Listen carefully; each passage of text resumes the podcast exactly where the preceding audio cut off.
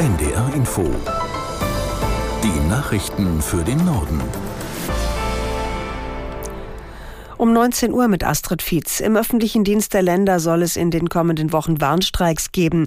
Nachdem die zweite Verhandlungsrunde ergebnislos geblieben ist, hat die Gewerkschaft Verdi dazu aufgerufen. Betroffen wären zum Beispiel Schulen oder Unikliniken. Aus Potsdam, Carsten Steinmetz. Verdi-Chef Frank Wernicke sprach davon, die Warnstreikaktivitäten deutlich auszuweiten. Es müsse endlich Bewegung in die Verhandlungen kommen. Auch nach der zweiten Tarifrunde warten die Gewerkschaften noch auf ein Angebot der Arbeitgeberseite. Die Tarifgemeinschaft der Länder wollte sich bisher nicht festlegen. Ihr Verhandlungsführer, Hamburgs Finanzsenator Andreas Dressel, SPD, lehnt die Forderungen der Gewerkschaft bisher als nicht finanzierbar ab. Nach dem Willen von Verdi und des Beamtenbunds sollen sich die Einkommen der Beschäftigten um 10,5 Prozent, mindestens aber um 500 Euro erhöhen.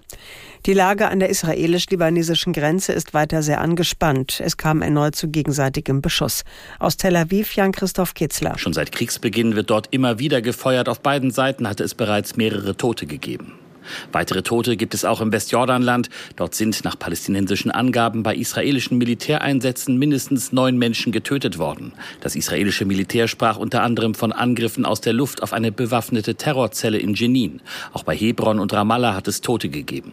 Im Gazastreifen läuft die Bodenoffensive der israelischen Armee inzwischen auch in Gaza-Stadt, dem größten Ballungszentrum. Dort werden wichtige Teile der Kommandostruktur der Hamas vermutet.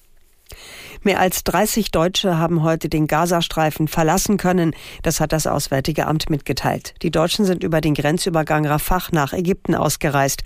Unter den mehr als 30 Personen sind auch Familien mit Kindern.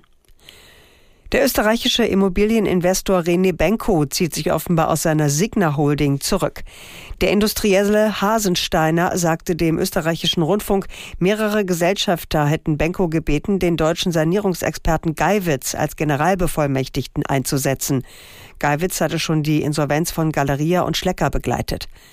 Das Immobilienunternehmen Signa ist auch am Hamburger Elbtower beteiligt. Der Bau des milliardenteuren Hochhauses wurde gestoppt. Der Botschafter der Ukraine in Deutschland, Makiew, hat stellvertretend für das ukrainische Volk den renommierten Leibnizring Hannover entgegengenommen. Mit der Auszeichnung würdigt man die Menschen in dem osteuropäischen Land für ihren Widerstand gegen den Überfall durch russisches Militär, erklärte der Presseclub, der den Ring vergibt. Der Preis ist mit 15.000 Euro dotiert. Makiew gab das Geld an den ukrainischen Verein in Niedersachsen weiter, der unter anderem Hilfslieferungen in das Land organisiert. Das waren die Nachrichten.